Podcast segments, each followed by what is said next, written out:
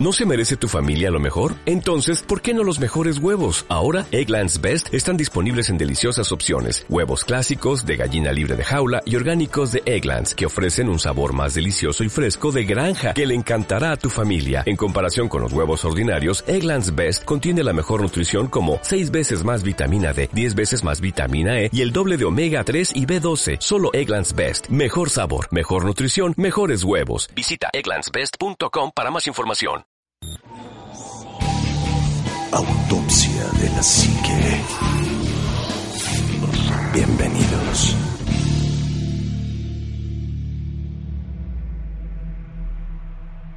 ¿Qué tal amigos de Autopsia de la Psique? Bienvenidos a un nuevo programa. Yo soy el Juanma y eh, a nombre del ánima de Coyoacán les quiero dar las más cordiales bienvenidas. Y pues también aquí en la mesa está conmigo Omar. Omar, ¿cómo estás? ¿Qué tal, Juanma? Este, un saludo al ánima donde quiera que esté, ya que fue, creo, abducido por seres extraterrestres. Sí. Y en honor precisamente a él, saludos a todos aquellos que nos escuchan y los que, este, dependiendo de la hora en la que estén, pues buenos días, buenas tardes o buenas noches. Ojalá y sea de noche con audífonos y con el volumen bien alto, porque el tema de hoy está, de verdad, apasionante. Está, está, está bueno. De hecho, eh, habíamos platicado hace algún tiempo aquí en la mesa de que deberíamos de, de hablar sobre este tema de, de los, las fases del contacto extraterrestre, ¿no? Así por, es. por decirlo de alguna manera. Eh, y que hablábamos de que, bueno, la mayoría de la gente conoce que hay tres fases. La primera, segunda y la tercera, que ya es como el contacto más, mucho más directo. Porque tienen como la referencia de la película, ¿no? Pero eh, hay más cosas o hay... hay eh, sí, pues hay- todavía más tipos de contacto y vamos a platicar sobre, sobre eso hoy con ustedes. Eh, además de que, bueno, pues vamos a tener por ahí algunos ejemplos de, de, de este tipo de contactos y cuándo sucedieron. Que, que si bien es. no son tres, ¿no? Honestamente, ya, ya van cinco catalogados, pero eh, bueno, podría haber tal vez a lo mejor más, dependiendo de, de qué suceda en ese tipo de contactos, porque Claro. pueden ser muy parecidos, pero variar en algunas cosas y se Así podrían es. ir modificando por ahí, ¿no? Y fíjate, Juanma, que todo esto comienza precisamente con eh, Joseph Allen Hynek, Hynek, perdón, que era un astrónomo y un ufólogo, pues bastante asiduo al tema, quien eh, creó o generó las tres primeras clases de contacto que son famosas y este, los otros dos tipos o los otros dos niveles de encuentros, encuentros cercanos que se les llaman, o encuentros de distintos tipos, este, pues se fueron, se añadieron años más tarde, este, con base en el estudio de la ufología y de algunos otros especialistas en el tema. Pero, ¿qué te parece si hablamos del encuentro del primer tipo? Que este, bueno, realmente es el que todo mundo en algún momento hemos vivido, ¿no? Exacto. Este implica observar un objeto en el cielo de, de- de naturaleza desconocida, este, o en la tierra incluso, o eh, hoy en día ya hasta en el agua, ¿no? Con los famosos OSNIs, Así que es. son los objetos submarinos no identificados. Y eh, lo que lo caracteriza es la distancia, que es una distancia menor a los 150 metros hasta donde se encuentran los objetos. Esta, esta eh, clasificación está limitada básicamente a todo lo que es nada más la observación del objeto. Eh, Si tú, por ejemplo, vas en la carretera en la noche, bien Felipe, por la vida, y de repente ves una luz brillante en el cielo que se está moviendo de forma extraña, pero no, no está a, a menos de 50, 150 metros, pues nada más es una luz que viste. O sea, no hay ningún tipo de encuentro ni nada, es una luz que observaste. Pero si de repente, a más o menos 150, 100 metros de distancia, algo así, alcanzas a ver un objeto ya de una forma definida y no sabes lo que es, entonces ya estamos hablando de un encuentro del, Del primer, primer tipo. tipo, ¿no? Así es. que refiere precisamente a esto. Y lo más común, bueno, pues es ver este ver el objeto de manera más o menos definida. Y eh, por eso se marca una distancia de 150 metros, porque con base en esta distancia dices, bueno, a 150 metros ya alcanzo más o menos a ver qué carambas es esa cosa, ¿no? Que está volando ahí en el cielo, o que se está moviendo por el piso, o que este o que salió del mar, ¿no? Pero ya lo alcanzas a identificar como un objeto, valga la, la, la, La redundancia. como un objeto no identificado. Así es, que, que básicamente creo que la mayoría de las personas que, que hemos llegado a ver este tipo de fenómeno nos quedamos hasta ese primer encuentro. O sea, es, es la- el común, es el general. Ejemplos, bueno, pues a quien quieras puedes agarrar, ¿no? Eh, eh, De entrada yo creo que los primeros de Billy Mayer y todo este tipo de cosas. Claro, claro, los, los primeritos que eran muy, muy distantes y puras fotografías, eh, pues sería un encuentro de- del primer tipo. Que, que últimamente, fíjate, ha habido como una oleada ovni de nuevo. Eh, en lo que va de este año ha habido varios avistamientos eh, en, alrededor del mundo y además se han desclasificado como bastantes archivitos. Entonces, eh, hay que estar también pendientes si a ustedes les gusta mucho este rollo de los ovnis y, y de los extraterrestres y demás. Estén pendientes porque Rusia está subiendo muchas cosas, muchísimas decir, cosas. Juanma, tú que eres especialista en este tema y que sabes mucho acerca del mismo, este, creo que has visto muchos videos rusos, porque bueno, de entrada vamos a hacer un pequeño paréntesis a lo mejor de por qué Rusia tiene tantos videos, ¿no? Así Primero, eh, más que nada se debe a una cuestión de seguridad, y les voy a decir por qué de seguridad. La gente se dio a la tarea de colocar en sus vehículos cámaras Así es. o de traer cámaras mientras van en el, en el vehículo o de traer el celular grabando. ¿Por qué? Porque hay muchos accidentes en Rusia en donde se cobran seguros por cantidades multimillonarias en cuestiones médicas. Bueno, no tan multimillonarias, pero tomando en cuenta, muy fuertes, sí. toman- y tomando en cuenta la naturaleza este, comunista de Rusia, Así es. pues cualquier lana que pueda sacarle al gobierno o a alguien más es maravillosa. Y eh, en, las, en las cortes empezaron a marcar que una evidencia muy fuerte para ellos eran los videos que tú tomabas para decir, bueno, este cuate no lo atropellé, se aventó a mi coche, o el del coche de enfrente se me cerró y provocó el accidente, o un camión venía de frente y me, me chocó. No choqué, me chocaron. Exacto. Este, me chocó y realmente yo ya no, no, no fue mi culpa. Entonces todo eso se hizo para empezar a deslindar responsabilidades. Así es. Y se volvió una muda, una moda, perdón, que todos los rusos trajeran cámaras en su coche, porque además la tecnología ya es muy accesible, entonces pues, se les hizo muy barato tenerlo, ¿no? Y este, pues se dieron a la tarea de grabar prácticamente toda su vida de vehículo. Obviamente los videos, pues algunos los borran porque no pasa nada en todo el mendigo día, pero hay otros que son muy interesantes, ¿no? Así es. Y yo creo que también eso se debe, la oleada de videos rusos, a que primero obedece a una cuestión de seguridad particular y posteriormente, obvio, al ir grabando tantos videos, entre más cámaras tengas grabando en un solo sitio, en un país y demás, hay por estadística más probabilidades de que encuentres este, videos extraños, ¿no? Y es el caso de Rusia. Sí, exactamente, es, es tal cual el caso. Hay, hay muchos videos que son eh, capturados por estas camaritas. Es, es como un- una camarita de viaje, va, va in- inclusive a un lado del GPS, más o menos, y bueno, desde ahí se pueden eh, observar al- algunos, en algunos de los videos cosas muy extrañas. Y otro caso, además de eso, es, eh, y lo acabo de ver hace poquito, ya tiene un tiempo que pasó, pero este caso no, no es este tan común. Esto es de en Brasil y supuestamente hubo un como un Roswell en Brasil en donde se estrelló una nave eh, y que supuestamente recuperaron los, eh, los- el cuerpo de un alienígena eh, la fuerza armada junto con los bomberos porque hubo un, un incendio ahí este durísimo y eh, es el único evento registrado en donde los militares que, que participaron en la recuperación del, de los cuerpos de porque había extraterrestre un extraterrestre que estaba muriendo este que recuperaron este ser y lo llevaron al hospital hablaron con los ufólogos para dar testimonio de primera mano. Sabes que es que a mí me tocó llevarlo es que a mí me tocó custodiar a los médicos que estaban eh, trabajando con él. Y de hecho hay dos soldados desaparecidos Desaparecidos no me refiero a que no se sepa dónde están, o sea, se murieron. Pero eh, el punto es que el ejército no permitió que se les hicieran autopsias a ninguno de los dos. Los enterraron en calidad de urgente y no se permite que los eh, Exhumen. exhumen para hacerles estudios posteriores. La hermana de uno de ellos comenta que eh, pues el hermano estaba perfectamente bien de salud hasta ese día. De hecho era un muchacho muy joven, veintitantos años y al tener, al parecer tuvo contacto directo con esta criatura, lo, lo- tocó y eso hizo que tuviera un 8% de un agente contaminante en la sangre que no saben cuál es y se murió. El otro soldado pasó lo mismo, igual murió con un 8% igual de, de agente contaminante. Y después vieron a una criatura, unas chicas en la calle, después lo vieron en un zoológico, murieron igual varios animales por, por contaminación de un, un patógeno que no, no saben ni qué onda. Wow. Y es algo rarísimo. Esto empieza a salir, esto ya tiene un tiempo, pero ha tomado fuerza porque Brasil ahora también se ha vuelto como un epicentro.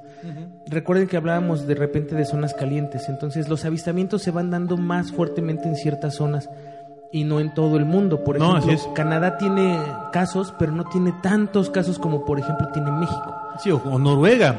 O Noruega, por Noruega ejemplo, tuvo también, muy ¿no? interesantes. O España tuvo algunos. Pero realmente uno de los, de los movimientos más fuertes se da en México, obviamente América Latina, en Argentina, en Venezuela, en Perú se dieron muchos casos. En Colombia hubo casos muy interesantes. En Brasil, obviamente.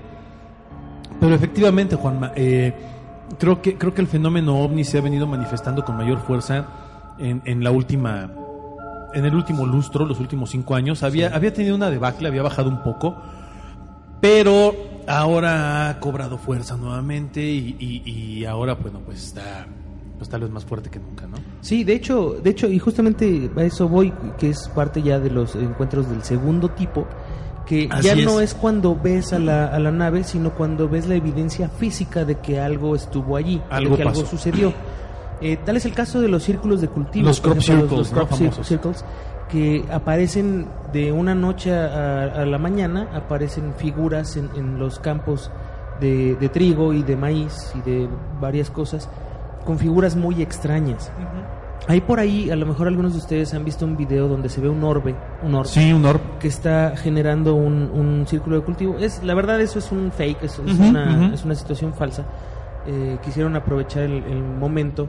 También por ahí hay un grupo de de campesinos que dijeron que ellos los hacían con unas Una- maderas, no con unas Y, y tablas. efectivamente pueden hacer Y círculos, los pueden hacer, sí, sí, sí. pero son muy son patrones muy sencillos Claro. y se tardan a lo mejor 5 o 6 horas en hacerlo y, y tiene un sí, tiene un tamaño considerable pero cuando ya hablas de patrones por ejemplo donde hay involucramiento de fórmulas matemáticas este de estos tipos códigos QR donde ves eh, figuras que tienen proporciones áureas donde ves este eh, fractales donde ves cosas ya rostros imágenes Hay dices uno- espérate ya o sea eso no Sí. manches ¿quién- y, y aparte ves perdón ahorita te perdón que te interrumpa ahorita No, me, no, me adelante. dices estos cuates los, los campesinos que lo hicieron los chavos son dos chavos que dijeron nosotros lo podemos hacer efectivamente lo hacen mm, pisando con una tablita y con unas cuerditas nada más empujando el, maíz para que no se maltrate.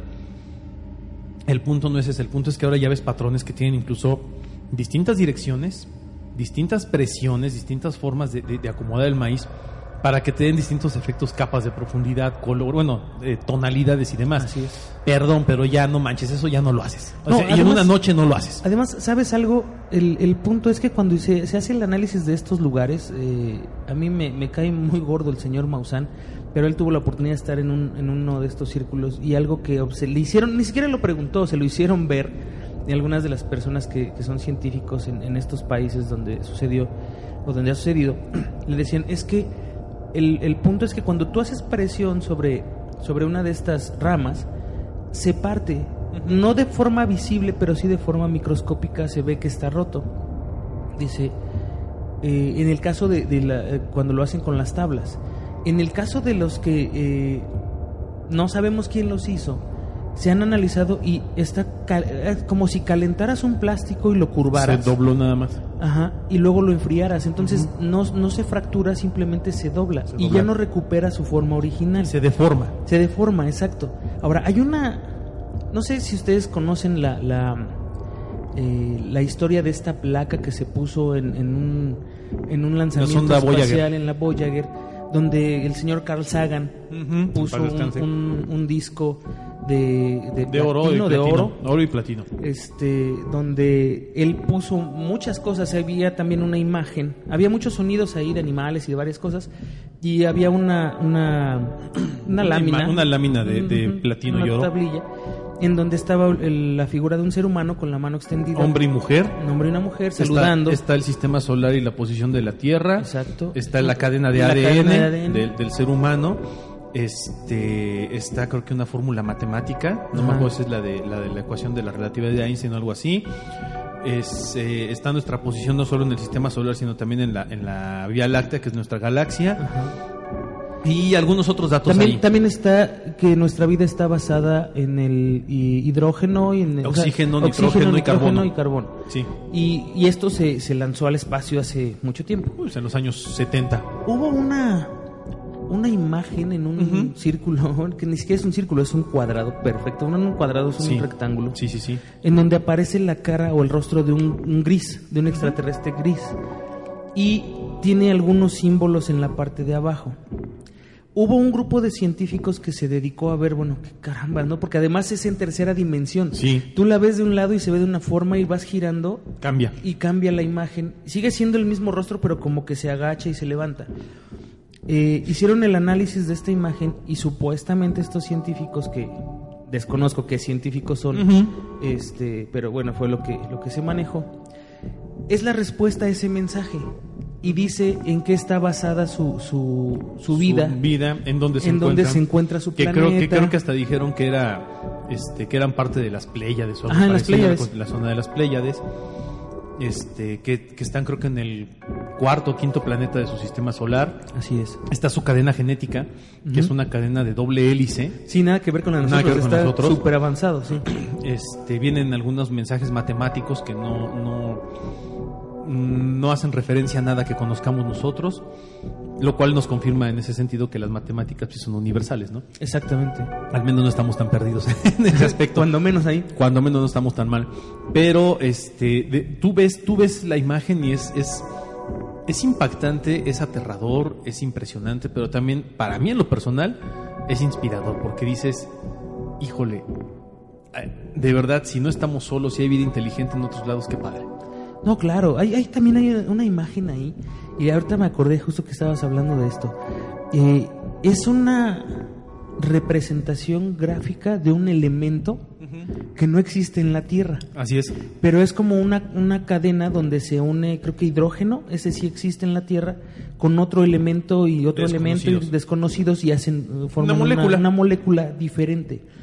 Y esto ha sido objeto de estudio desde hace mucho tiempo. Ah, mucha gente preguntará, ¿y eso por qué no salen las noticias? ¿Eso por qué? Pues Mm. No. porque lo hemos hablado mil veces, ¿no? O sea, no es conveniente. Eh, a lo mejor también se le, se le resta seriedad pues por intereses de, de muchas eh, naciones, inclusive hasta por seguridad nacional Así es. eh, en donde, bueno, por eso no se habla de eso, pero sí se sigue haciendo una, una investigación específica sobre, sobre esos temas, ¿no? Entonces, esto es lo que ya se convierte en el, en el segundo tipo. El segundo tipo, cualquier marca que haya dejado una nave cuando aterrizó... Quemadura, las tres patitas de la, de la nave, este, animales muertos, ¿no? Por ejemplo, o plantas quemadas, este, marcas en las rocas. eh, hubo, hubo una, una, por ahí hubo una declaración de una nave que aterrizó en alguna ciudad, no me acuerdo en dónde, en los Estados Unidos, que incluso se fundieron unos, unos, un buzón. Ajá, un poste, sí. se, se, se, se fundieron, se amalgamaron como si Molecularmente. derretido, Ujú. pero no con calor, sino como de forma molecular. Sí. Este, y ya, ¿no? Y eso corresponde precisamente a los encuentros del segundo tipo. Y ahora viene el más famoso de Ah, todos. pero espera, porque Ah. hay más. O sea, Ah, claro. Si, Ah, sí, es cierto. Si, por ejemplo, ves animales que están asustados en una zona donde hubo un avistamiento, eso también es segundo tipo. Que se dañe la naturaleza, en el caso de los, de los círculos. Parálisis eh, de los humanos. Ha, ha habido situaciones en las que los humanos se han quedado como paralizados por esto. Eh, interferencia con cualquier dispositivo electrónico, fallas en motores de los autos, que también se reporta mucho que de repente se apaga el coche y no prende hasta después de cierto tiempo, que esto por lo general va unido a un avistamiento de- del primer tipo. Ven una nave, se apaga el motor y no saben qué hacer. También la pérdida del tiempo, que esta el- también ya lo hablamos en alguna ocasión, pero eh, bueno, pues es, es una, una parte más agregada hacia los del segundo tipo. Ya para el tercer tipo, bueno, eh, ya tiene que ver con el eh, extraterrestre directamente. O sea, cuando ya hay una comunicación. Al menos un avistamiento, ¿no? De entrada. Exacto. o Con sea, la entidad. con- que, que tú veas un extraterrestre ahí caminando un verdecito. O que tengas un mensaje telepático por parte de este, de este ser. eh, que tengas algún tipo de interacción a lo mejor. Esto.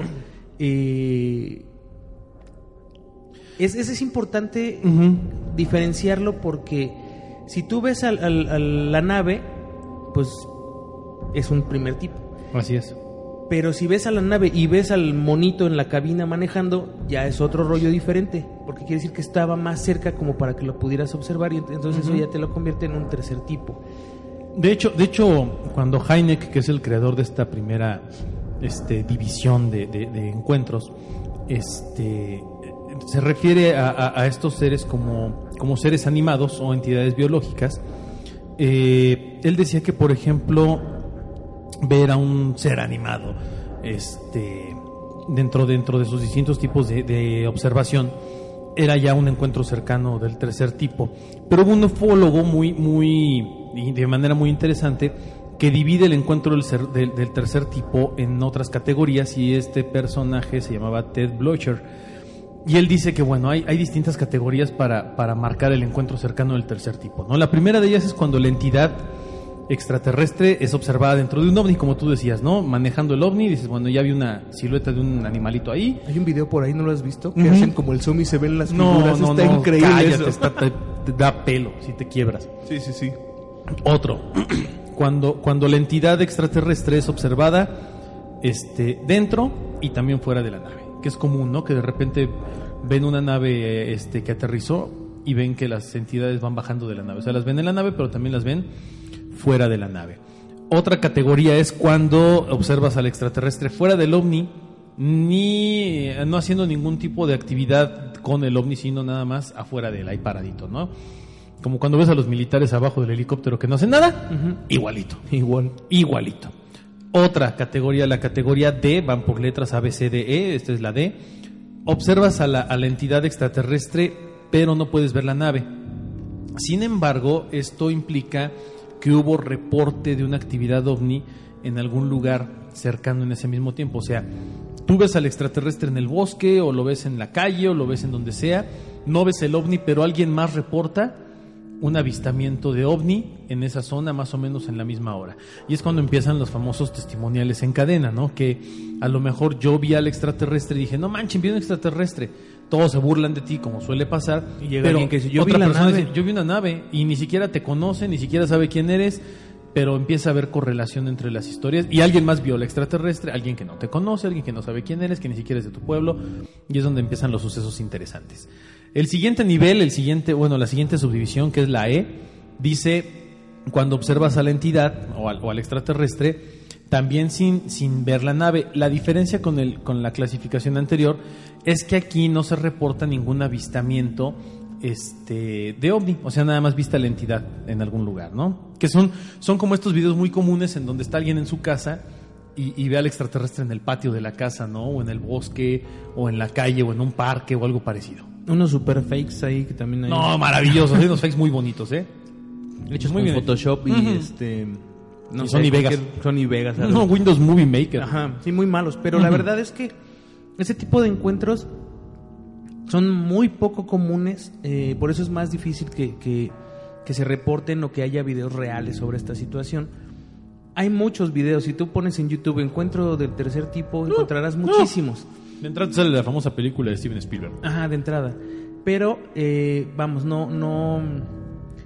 eh, la mayoría son, pero super fakes. Entonces, eh, es poco común y la gente que lo ha tenido muchas veces, perdón, muchas veces no lo reporta por temor a que también lo, Claro. lo, lo vayan a, a ridiculizar o lo que sea. Así es. El siguiente subtipo de, de clasificación es no ves nave ni extraterrestre, no hay nada. Pero la persona experimenta algún tipo de comunicación vía telepática o extrasensorial, que esto, de acuerdo a, a- otros autores, en teoría hoy en día ya se clasifica más como un encuentro cercano del quinto tipo, ya lo vamos a ver más adelante. Sin embargo, en la clasificación tradicional queda como un encuentro cercano al tercer tipo. Así es, cuando llegábamos hasta los tres que decíamos al principio. El siguiente, que es el que a muchos nos da mucho pelo, que nos pase algún día y que fue lo que le pasó al anime en esta ocasión, es la famosa abducción. Por lo que en este caso, bueno, este subtipo equivale directamente, eh, eh, como, como viste el extraterrestre como te llevaron y demás, del tercer tipo, porque es un encuentro del tercer tipo, se transforma rápidamente en un encuentro cercano del cuarto tipo. Y los subtipos que dijimos anteriormente, que son eh, cuando observas al extraterrestre con, sin nave y demás, este, se consideran como eh, Es que no se relaciona con el ovni. Exactamente, o sea, puede, puede o no estar relacionado con el fenómeno ovni, sin embargo, es parte de la subdivisión. Y ahora viene, eh, digo, esto- este- esta parte de encuentros del tercer tipo son muy comunes, pero como bien dices tú, hay muy poca evidencia que pudiéramos llamar plausible, que pudiéramos llamar comprobable, porque es muy complicado. O sea, la verdad es que no siempre anda uno por la vida este, con una cámara tratando de grabar cosas. Lo que, lo que sí tengo que admitir, y esto sí voy a estar aquí un poquito a favor de los escépticos, es que por lo regular los videos extraterrestres son, mira, no manches, un ovni, saca la peor cámara que tengas en la casa y que te dé Parkinson en ese instante. De verdad es horrible, o sea, yo no entiendo cómo hoy en día, existiendo una tecnología, y perdón que lo diga así como comercial, pero hay gente que tiene un iPhone 4, 5, 6, cualquiera de los tres, un Samsung Galaxy o un Xperia, cualquier teléfono que trae una cámara gama alta. de gama alta, digamos, que tienen cámaras mínimo de 12 megapíxeles con una buena lente. Tienen zooms este, digitales excelentes, hay cámaras de video HD que ahora son muy accesibles, este, de 3 mil pesos una cámara HD, que tienen un fotozoom óptico, es un zoom físico de 10 hasta 20x, ¿no? 20, 20, un aumento hasta de 20. Y un zoom digital hasta de 100, 150. Perdón, pero ¿por qué demonios los ufólogos siguen usando las mismas chinches cámaras análogas chafas que ya no, no, no tienen nada que con el grano todo reventado? Además se pierde la calidad en el transfer a digital. Sí, horrible, la horrible, horrible, horrible. Y aparte, en serio, creo que todos los ufólogos que, que tienen videos tienen mal del Parkinson. Les tiembla horrible la cámara. Lo que pasa es que mientras más acercas el zoom, Es más difícil controlar más el- difícil controlar el movimiento. Claro. Pero eh, fíjate que a mí sí se me ha ocurrido. Hace un poquito tiempo subí a, a la página de, de Autopsia, así que unas fotografías que tomé con una cámara que compré Mm, hace un ajá, año. ajá. Unas fotografías de la luna. Es increíble. Es una cámara, es una cámara Canon. Canon. Eh, 50x óptico, 50x digital. O sea, primero te recorre los 50x ópticos y a partir del 50x, que quiere decir 50 veces más cerca, eh, a partir de ahí hace el otro zoom 50 veces digital, que ya es nada más acercamiento de la imagen. Y con esa cámara pude hacer acercamientos a la luna en donde se ven los cráteres de la luna, en donde se ven los valles y las montañas de la luna. Con una cámara- Con una cámara Canon Casera, casi, casi. Digamos que no semiprofesional. es, es, profe- es semiprofesional, sí cuesta un poco cara, pero eh, vamos, es, eso es tecnología de hace tres años o dos años. No, pero aún así, Juanma, es una, digamos que es una cámara que sí te cuesta una lana, cuestan, pues quedan alrededor de los 10 mil pesos, más o menos. Más o menos. Pero es una cámara accesible. Insisto, es- tecnología que puede tener casi cualquier persona hoy en día. Y, y- y esa tecnología de hace tres o cuatro años, hoy en día es más accesible con más cámaras barata. más baratas. O sea, te encuentras cámaras que tienen esas mismas características y que te cuestan 5 mil pesos. Ahora bien, yo no entiendo este, realmente cuál es el punto de no adquirir un equipo que realmente valga la pena para esto. Sobre todo la gente que se dedica a hacer Claro, eso. o sea, claro. No, no, digo, yo sé que si voy en la calle no voy a andar cargando mi cámara de 10 mil pesos para No, este no, no, no, para nada. aventarme el tiro y decir, ah, este, sí, voy a, voy a, a tomarle fotografías aquí en Tepito con mi cámara de 10 mil pesos. No lo voy a hacer. Pero sí, sí es importante saber que, que, que, vamos, ya hay más tecnología, ¿no? Y el hecho de que salgan unas fotografías más horribles y, y que dices, ah, sí, ahí se ve algo, ¿no? Y, y al final es una mosca en, en, en una Sí, en un vidrio. en un cristal eh, o, o el reflejo de una lámpara que está dentro de donde tú estás. O sea, son, son cosas muy absurdas, ¿no? Pero bueno, se, se entiende, ¿no? Que, que hay gente que no tiene acceso a esa tecno- tecnología y que ve algo, pero también se entiende que, eh, bueno, pues ya a estas alturas casi, casi, no todo el mundo, pero mucha gente pues tiene más, Hmm. más tecnología. Por eso también quiero enfatizar esto. Yo marco una diferencia. El ufólogo, el observador, el que se dedica prácticamente de tiempo completo a hacer esto, no tiene perdón de Dios. Perdón, pero si estás observando algo en el cielo y, y dices ser un observador, uno, una buena cámara. No te estoy pidiendo que te compres una cámara Nikon o Canon Reflex, este Mark 4 o Mark 5 que te va a costar 70, 80 mil pesos. No. Sí, no, nada. Cómprate una cámara Canon, una cámara cónica, una cámara Kodak, una Hasta cámara chiquita, ¿eh? Como la tuya. que sea. Sí, sí, una cámara Con la moradita que tenía. que tenga que tenga 15, 16, 17 megapíxeles, que tenga unos 10 10x de zoom óptico, este y que tenga unos 20 de zoom digital. Con eso Pon, lo haces. pon la maldita estúpida cámara en un maldito estúpido tripié. O sea, créeme, tu pulso es malo. Sí, tu pulso es malo y siempre va a ser malo. Nada como tener un tripié. Yo sé que, que- que el momento a veces de la, de la de la emoción por grabar algo es mucho, pero lo único que vas a hacer es que vas a, de- vas a generar deficiencias en tu evidencia y la vas a hacer poco creíble. Exactamente. Poco O sea, estás demeritando tu trabajo. Por eso yo justifico, si vas en tu coche y de repente en la carretera ves algo y sacas tu celular, pues claro, es justificado que te tiemble la mano, que haga frío, que te estés volteando al revés del miedo si tú Que no, que quieres no tenga 20 megapíxeles, ¿no? que no tenga 20 megapíxeles, que no tengas este, que no tenga un- una apertura, una, una abertura de lente, pero una abertura de lente que pueda captar la luz en la oscuridad, o sea que se vea bien en la oscuridad y demás. Yo lo entiendo y créeme, lo, lo- lo puedo hasta justificar. Yo contra los que voy y, y contra lo que yo estoy realmente es contra todos estos ufólogos que dicen ser especialistas en la observación de ovnis y que estas hacen llamar los, los Skywatchers y demás y que no le inviertan a eso. Perdón, pero me parece realmente estúpido. Es como, como los que andan cazando a pie grande y también traen sus, sus cámaras Kodak de rollito de hace 75 años que cuando toman la foto de repente, ay, se ve lo el rollo. A lo mejor, a lo mejor la gente se pregunta, bueno, ¿de qué gente están hablando estos cuates, no? Que bueno, de entrada los Skywatchers, por ejemplo.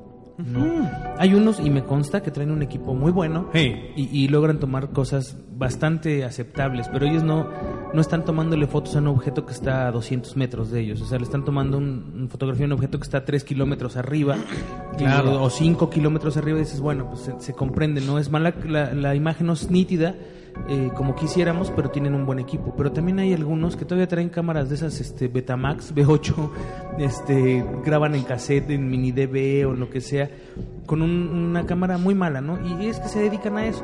Ahora, volviendo al, al- al punto de eh, los encuentros. Ya el, el cuarto tipo, como, como bien decía Omar, es este encuentro en donde hay una abducción, Abducción. donde llega una nave extraterrestre y te secuestra.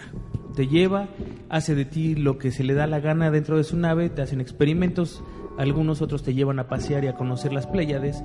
¿A quién, a quién se lo llevaban a conocer las Pléyades? A, a Billy Mayer A se Billy lo llevaron Mayer, una vez. ¿no? A- conocer las Pléyades y él, él decía que era casi casi soñado.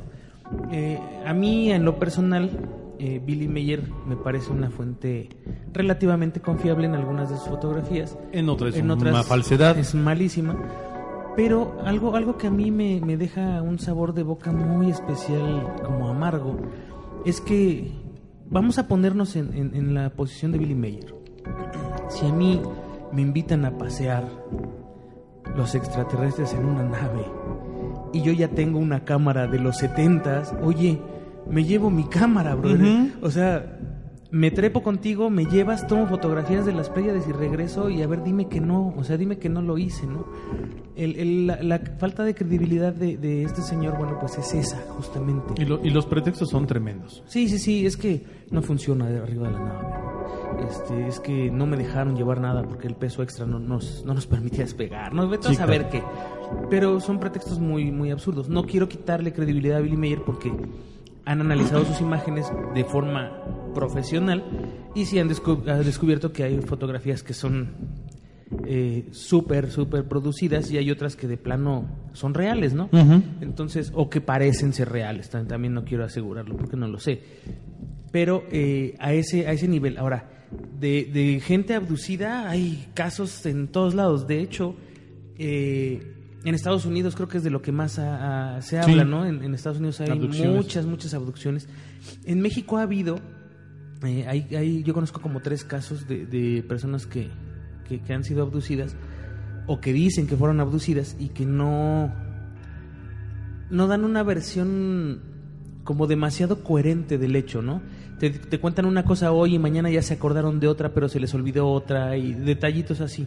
Pero eh, a eso se refiere el cuarto tipo, cuando agarran, te llevan, te estudian o te llevan a pasear y eh, después de un cierto tiempo te regresan a la Tierra. Muchas veces o la mayoría de las veces esto se, se produce como un evento inconsciente. O sea, tú no tienes memoria o no tienes recuerdo de ello. Así es. Hay en, en algunos casos evidencia física también de esas abducciones. Marcas, este, Así los es. famosos implantes subcutáneos, eh, quemaduras, rasguños, las famosas este, cirugías. Hay gente que la que incluso ha declarado que le falta algún pedazo de órgano. O que les han sacado este partes de... Sí, sí, sí, por eso parte del cuerpo, ¿no? Partes del hueso, parte del cerebro, parte de algún órgano y demás. Vaya, son situaciones muy complicadas, pero también esta categoría es una de las más extrañas de analizar. ¿Por qué? Porque al final del día estás hablando de algo que supuestamente te pasó y que no tienes una forma real de comprobarlo, sino que casi todos los, los- los casos de estudio, eh, las historias surgen a partir de inducciones a eh, procesos hipnóticos, de relajaciones profundas y se pueden relacionar con viajes astrales y demás. Y también cabe señalar que aquí, digo, no quiero parecer escéptico, porque no lo soy, pero también tengo un, un punto de vista, eh, si, no, Diferente. si no científico, sí más metódico. Hay gente que eh, inconscientemente se genera me- recuerdos o memorias implantadas en el cerebro por su propio subconsciente.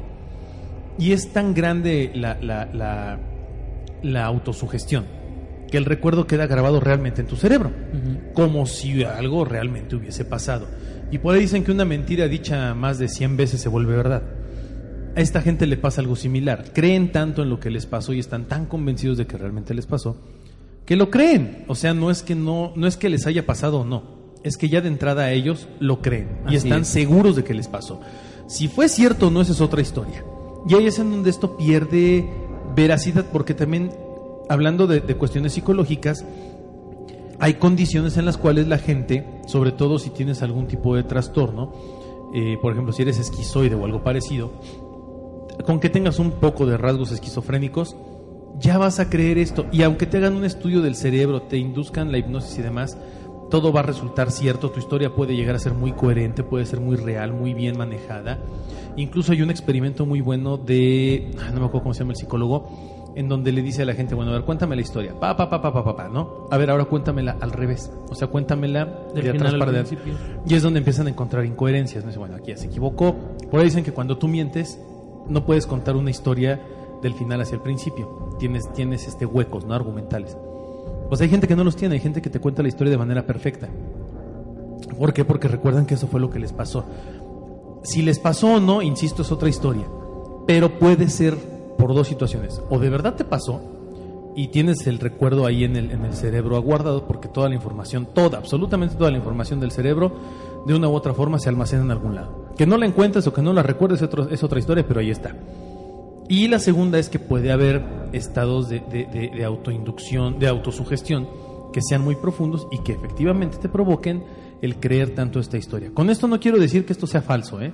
solo quiero decir que no todos los casos son verídicos. Claro, no, y además aquí el, el punto es que eh, la gente que se crea estas historias realmente está diciéndote una verdad, o sea, Para ellos es la verdad es- y es para ellos válido. es completamente cierto lo que le sucedió y hay muchos casos eh, documentados de esto. Eh, tal es así que, que, bueno, hay una rama de la psicología que se encarga de estudiar todo este tipo, no del fenómeno ovni como tal, pero sí de, de por qué el, el cerebro se crea realidades alternas. Que eso es lo que sucede, el cerebro te crea una realidad que, que, pues, nada, Nada que ver, que ver. ¿no? Que jamás sucedió, pero tú juras y perjuras que estuviste ahí y es como un evento realmente vivido. Así es. O sea, y tienes sensaciones, tienes recuerdos, inclusive tu mismo cerebro eh, genera recuerdos a través de olores que, que obviamente jamás estuvieron ahí, pero Claro. que los tienes, ¿no? Y que, y que no sé si a ustedes les ha pasado, pero hay veces en las que vas caminando por la calle o estás en casa de alguien en algún lugar y te llega un aroma, un aroma y dices, ay, esto huele a algo, huele a algo, huele a algo, no sé a qué, pero huele, y es un aroma muy particular. Y te tardas a veces toda tu vida tratando de identificar qué era ese olor y nunca lo descubres.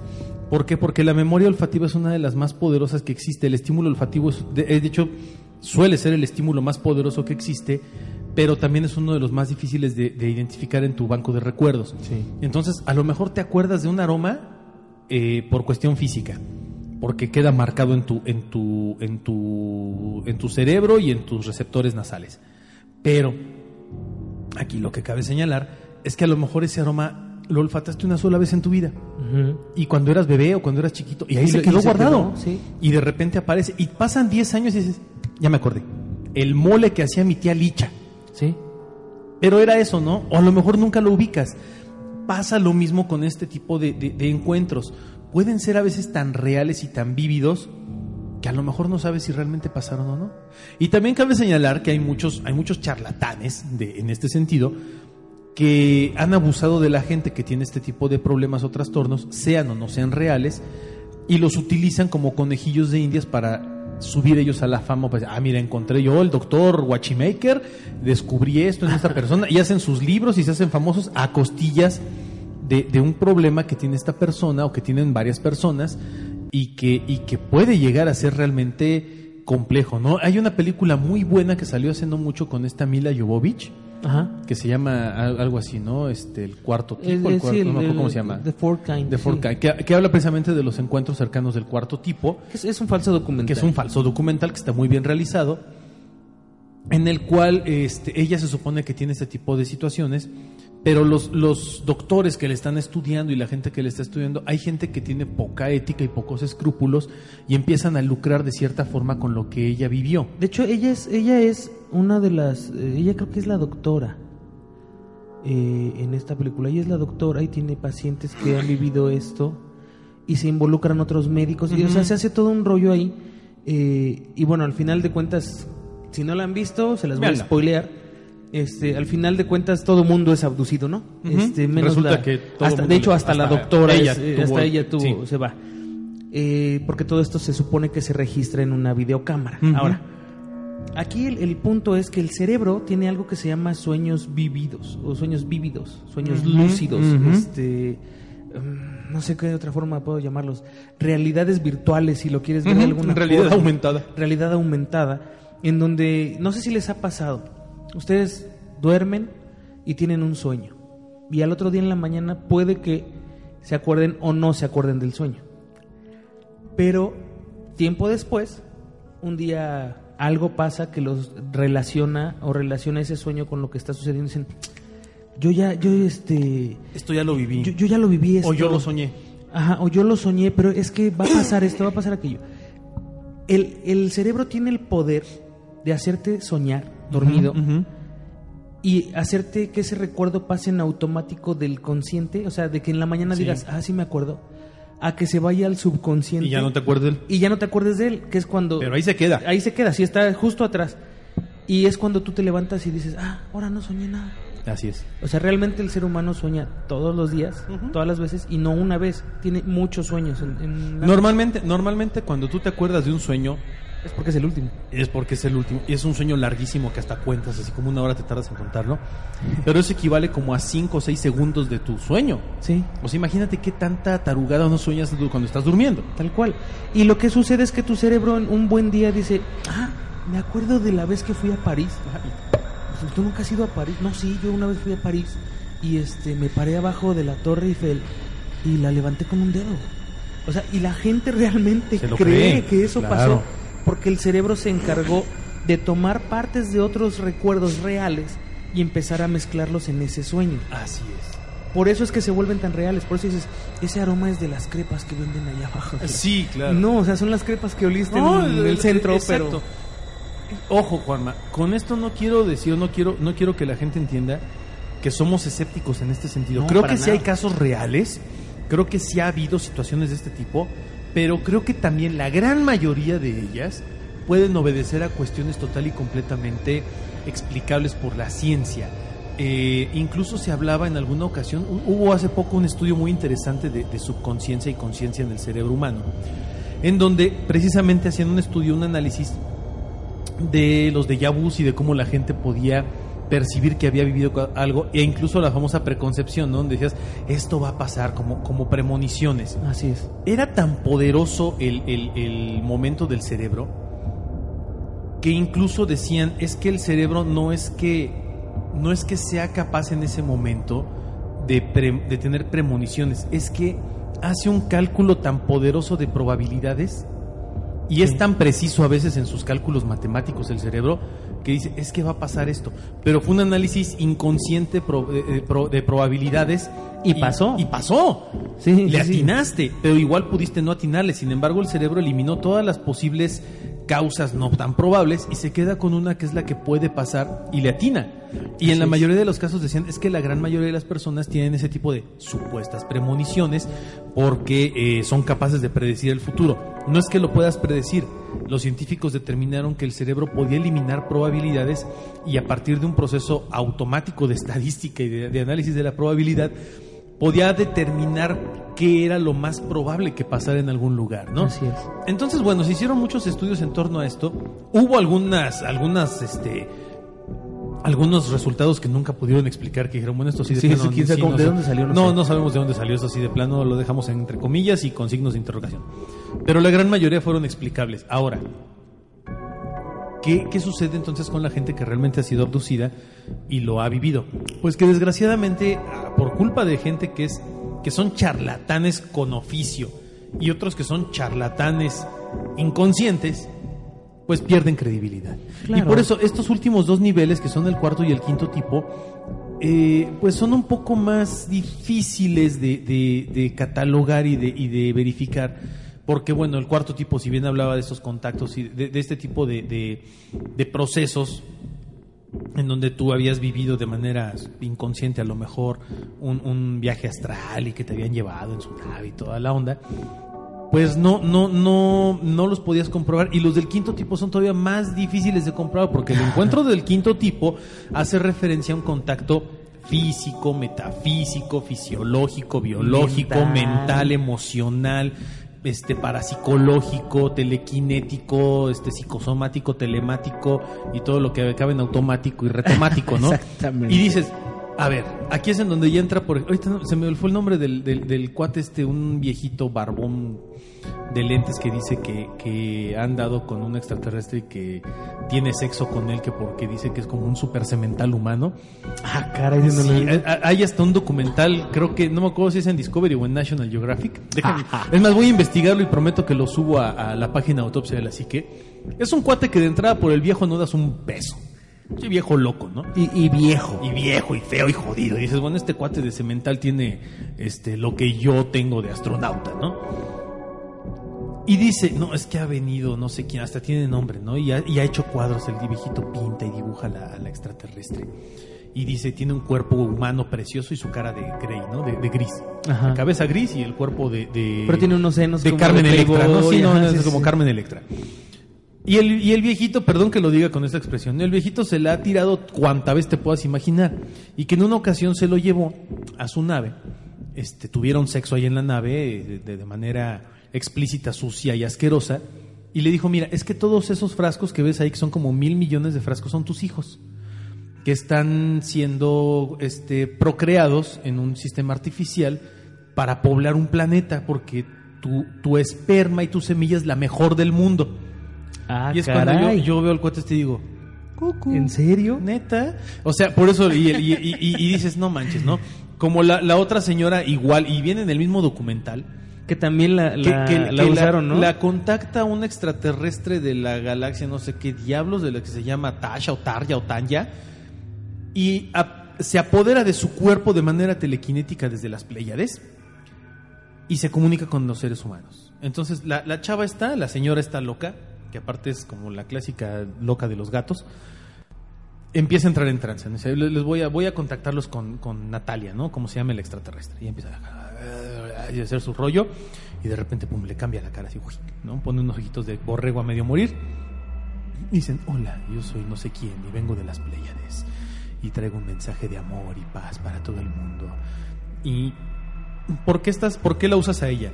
Es que ella es la única ser humano que tiene esta capacidad para recibir mis pensamientos como teléfono, ¿no? Como ¿De, de cuántos millones de seres humanos? unos cuantos miles de no sé, y además la única que tiene Telcel intergaláctico, ¿no? Y, y de repente empieza a decir, y, y bueno, y, y- y ustedes por qué no se presentan aquí? Porque ustedes no están preparados. Pero esta vieja sí. Ah, órale. ¿Y qué es lo que ustedes quieren? Traerles un mensaje de paz y de amor. Ah, órale. ¿Y qué más? Traerles paz y amor. ¿no? Como el señor Burns, ¿no? sí, Cuando- sí. En Los Simpsons cuando se, se- se mete tanta cosa. De verdad, e- este tipo de que son encuentros del quinto tipo, yo creo que el 99.9% son una verdadera vacilada, una verdadera majadería, una verdadera burla de gente que de plano está mal de sus facultades mentales en ese sentido. Mucha- no, mucha insisto, gente no ni niego que haya siquiera- unos que sí sean ciertos, ¿eh? Debe Sí, haber claro, algunos casos claro. ciertos de gente que ha tenido contactos físicos, de gente que ha tenido contactos telequinéticos y demás. Pero por Dios, o sea, no se dejen llevar por todo lo que dicen también. Pero ahora también hay mucha gente que es oportunista, o sea, esa es la realidad. Ah, es- ¿no? esta, esta chava, por ejemplo, O sea- escribió un libro, el otro cuate vende sus cuadros, dices, insisto, Qué bueno que no vende su esperma. No, ¿no? qué, asco. Insisto, cuando tú empiezas a lucrar, como lo he dicho en todos los programas de autopsia de la Claro. psique, cuando tú empiezas a lucrar con esto, pierdes toda la credibilidad. Se acabó. Como Sí. Jaime Maussan. Como, como muchos otros, ¿no? Como, como este Carlos Trejo, que empiezas a lucrar y para mí ya perdiste toda tu credibilidad. No, eh, para mucha gente, ¿no? Porque también eh, por estar buscando el dinero empiezas a decir cada, cada tontería. Sí, o sea, te- digo, sí, mal, sí. mal. Perdón, pero si a nosotros nos pagaran millones de dólares por decir estupideces, pues diríamos cualquier sarta de estupideces. Bueno, ya decimos muchas estupideces, pero no nos paga nadie por hacer esto. No, y O es sea, que lo hacemos, lo hacemos de, de, de, de, de- de okis. Pero si hubiera mucha lana en este, en este mundo, digo, a lo mejor iría contra toda mi ética y mis principios profesionales y demás, pero dices, porque tengo que comer, ¿no? no manches, de que lloren en mi casa, que lloren en su casa, pues mejor que lloren en la suya y con permiso, ¿no? Claro. Y a lo mejor también entiendo la situación de muchos de estos farsantes, pero también hay unos que sí se pasan de lanza. No, ah, algo, algo que mencionaba sobre Jaime Maussan, por ejemplo. Él, él, ah, ahora tiene un canal en, en, en- en internet. eh, no sé si se llama Cuarto Milenio, una cosa así. Que la verdad es que es tan burdo y tan Eh, absurdo que, caso, que no me interesa. no, nada.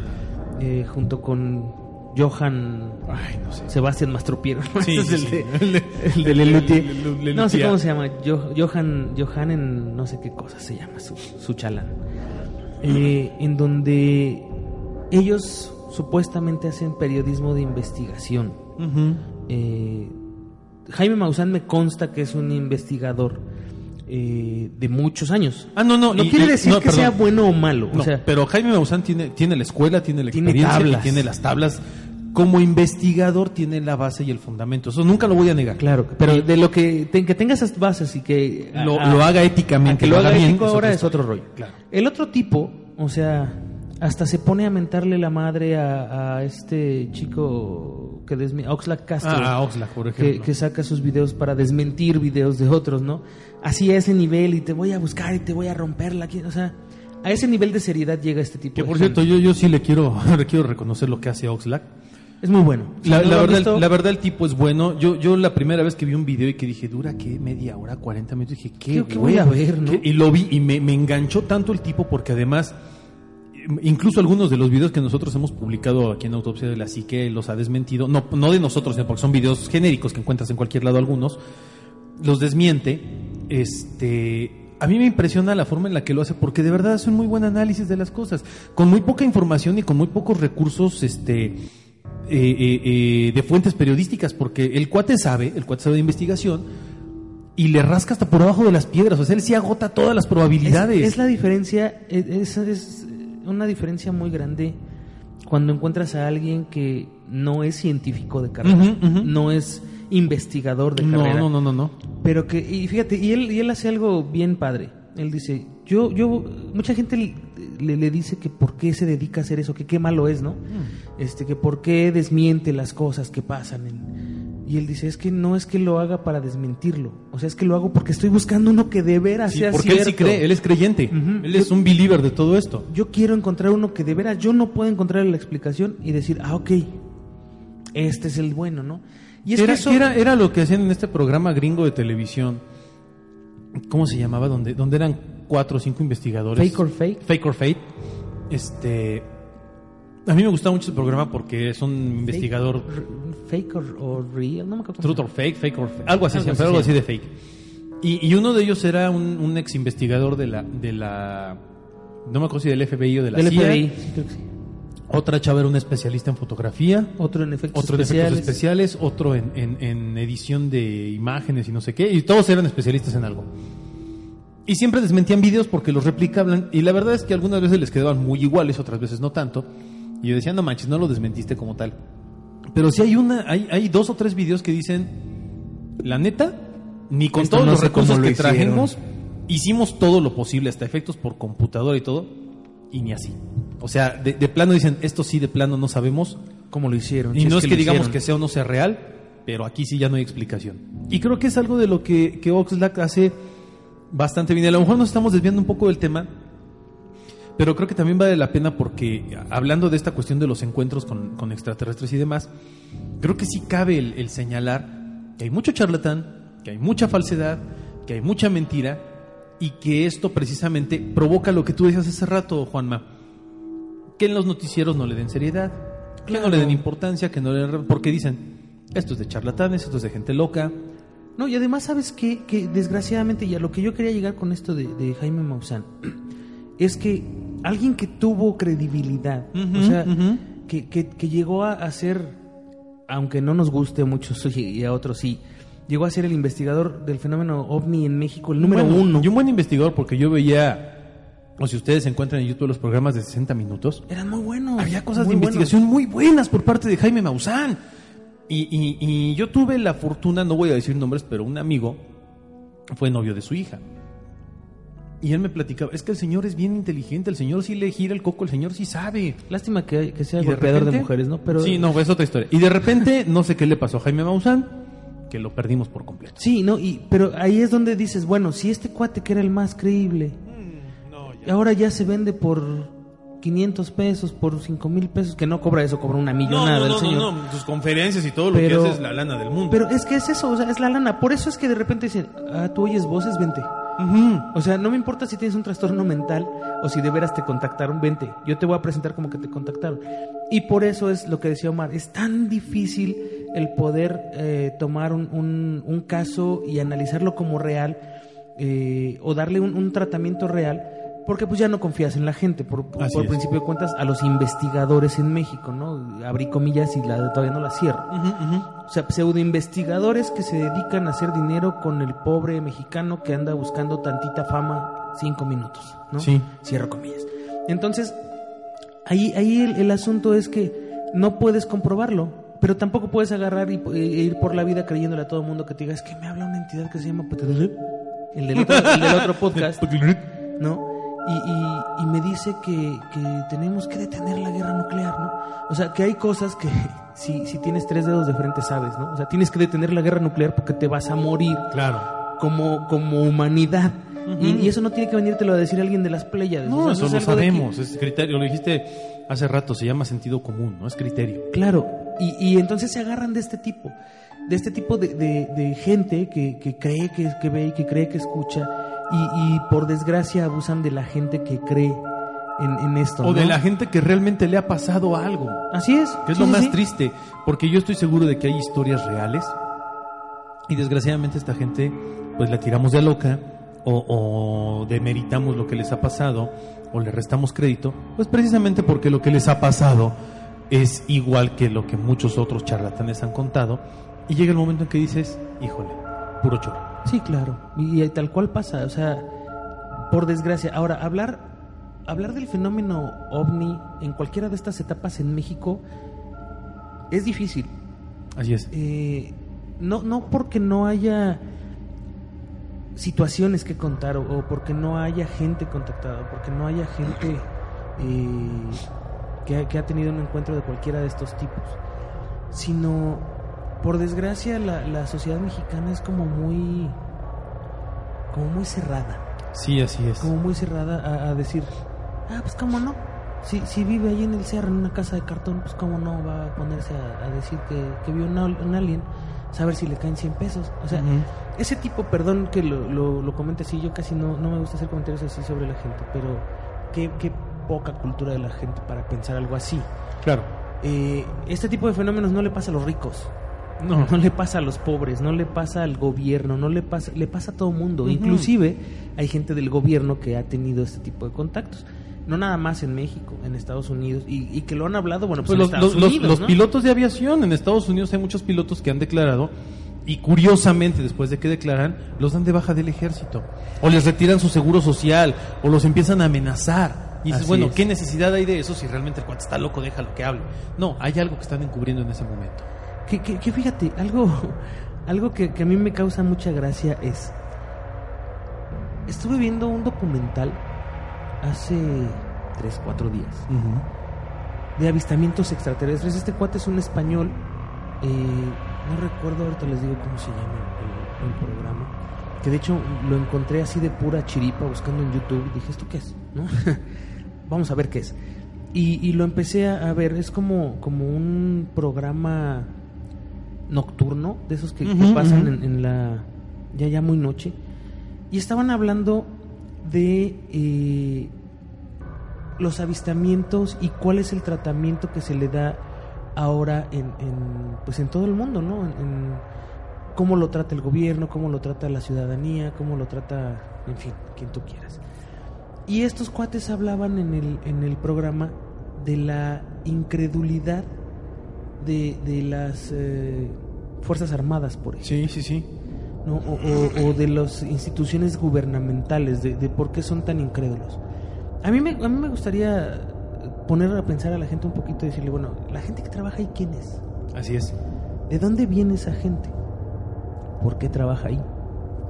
O sea, es una persona igual que tú o que yo, a lo mejor con una especialidad, un estudio eh, muy específico, pero es no deja de ser gente de a pie. Y no deja de ser gente que afuera ve cosas y que escucha cosas y platica cosas. Ahora, si trabajas en un en una situación gubernamental con acceso a este tipo de información, pues sabrás muchas, muchas cosas más. Y no se habla, pues, por ese temor. O sea, el temor de que te digan, ¿sabes qué, este, mi estimado?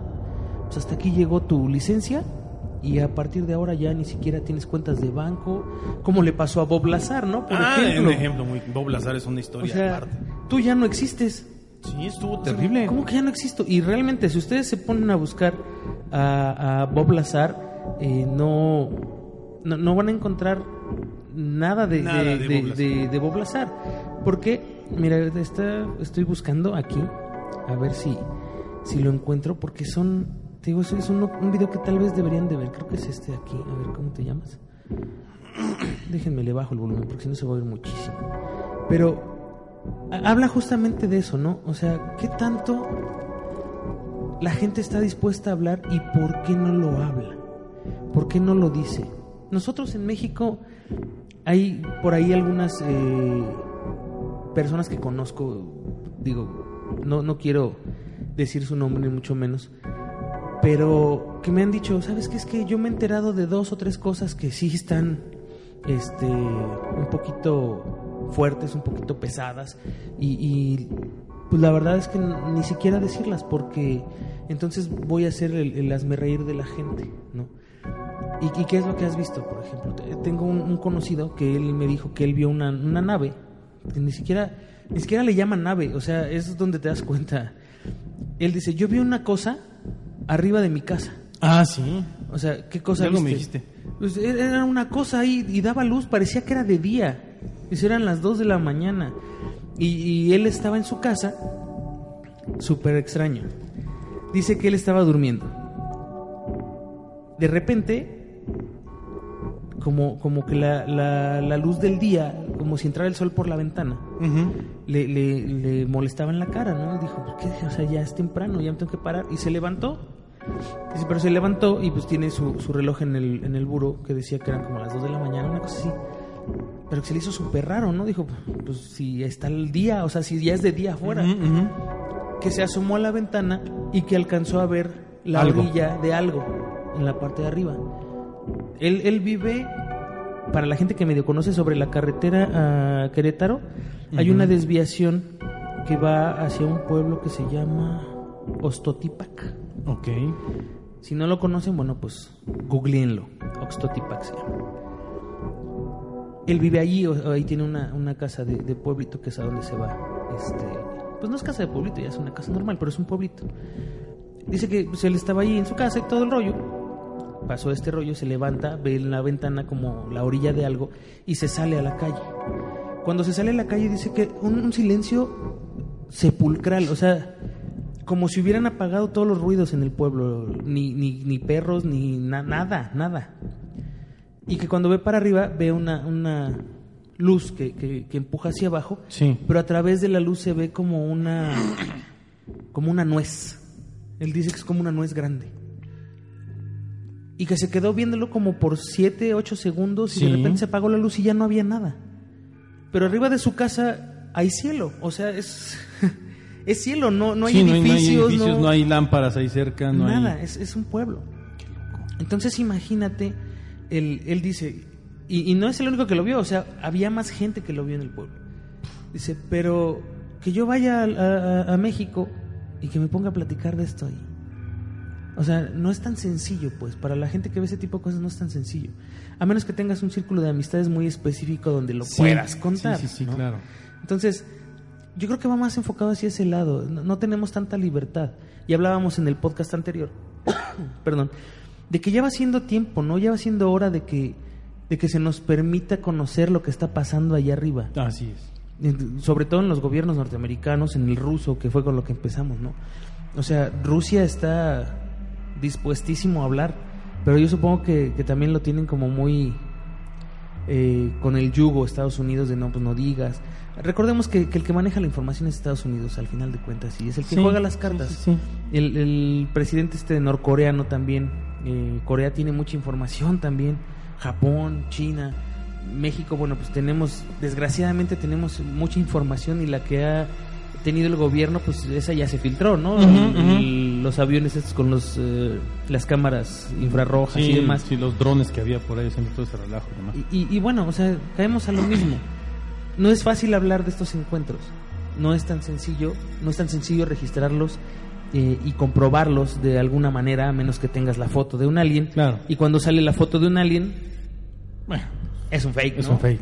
O sea, por ahí hay como 100 fotografías de, de autopsias de aliens Sí, sí, sí. diferentes, fotografías de diferentes autopsias.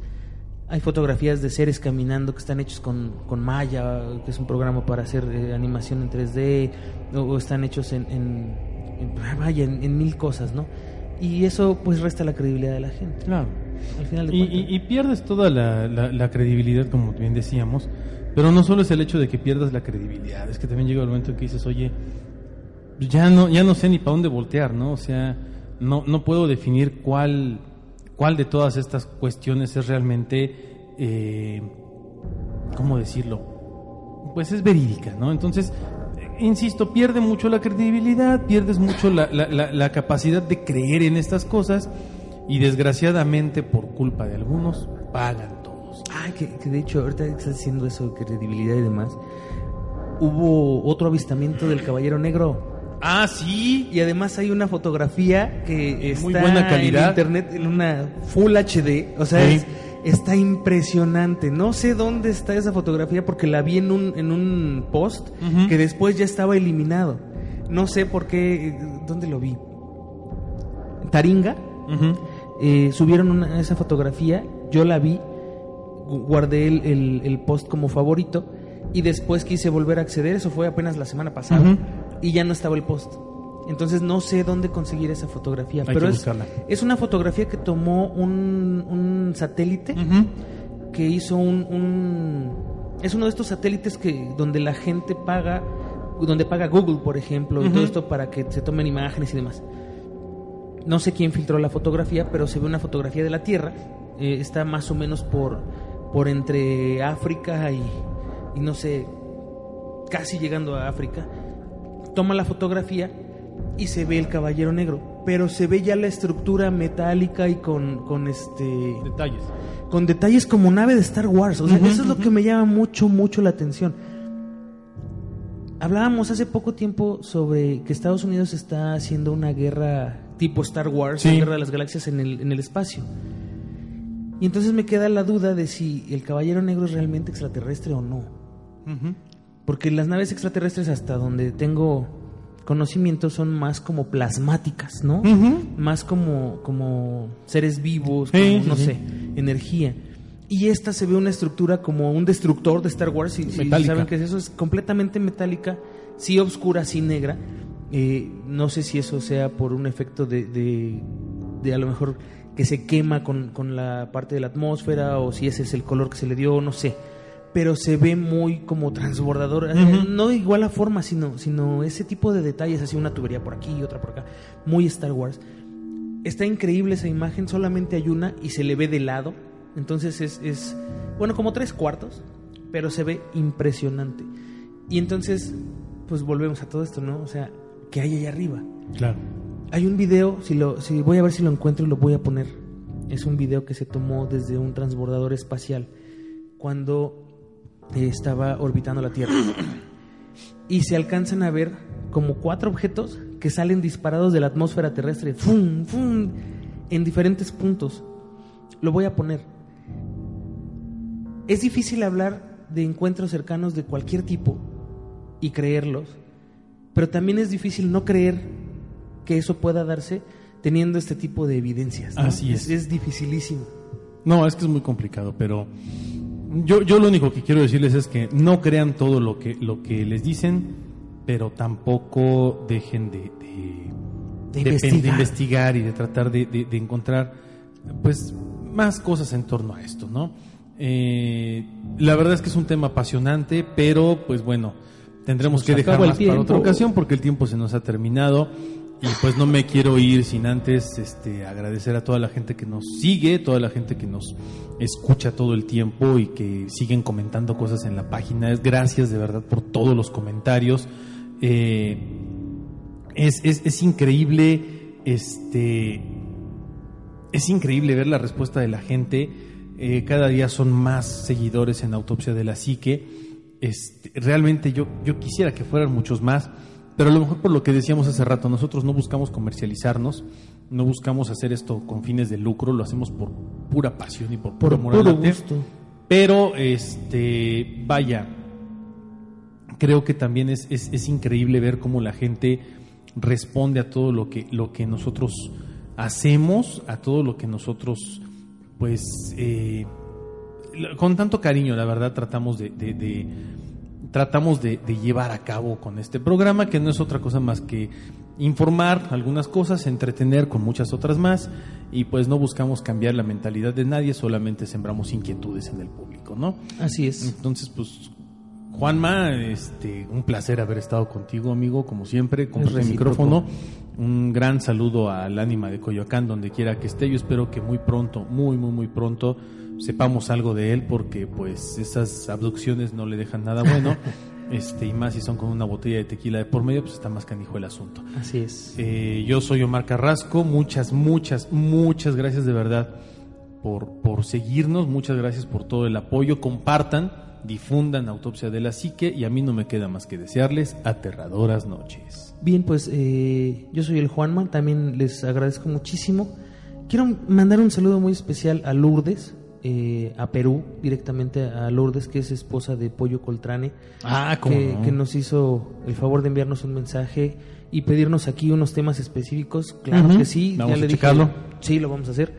Este, y bueno, de entrada, pues un saludo hasta Perú, Un saludo a Daniel Díaz, que nos sigue también. también a Daniel, Un saludo a... Ah, un saludo a Ale, Ale.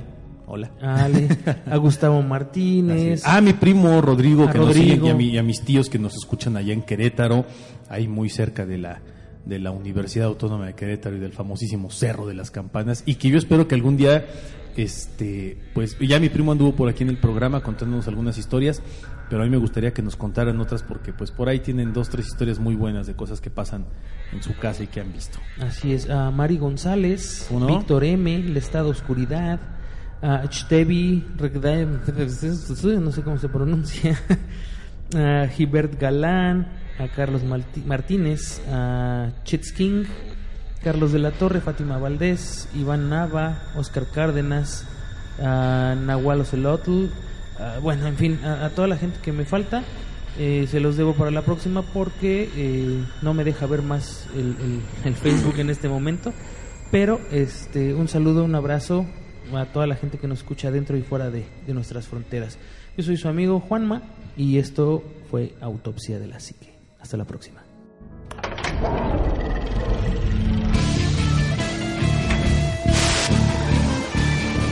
Autopsia de la Psique. O'Reilly Auto Parts puede ayudarte a encontrar un taller mecánico cerca de ti. Para más información, llama a tu tienda O'Reilly Auto Parts o visita oreillyauto.com.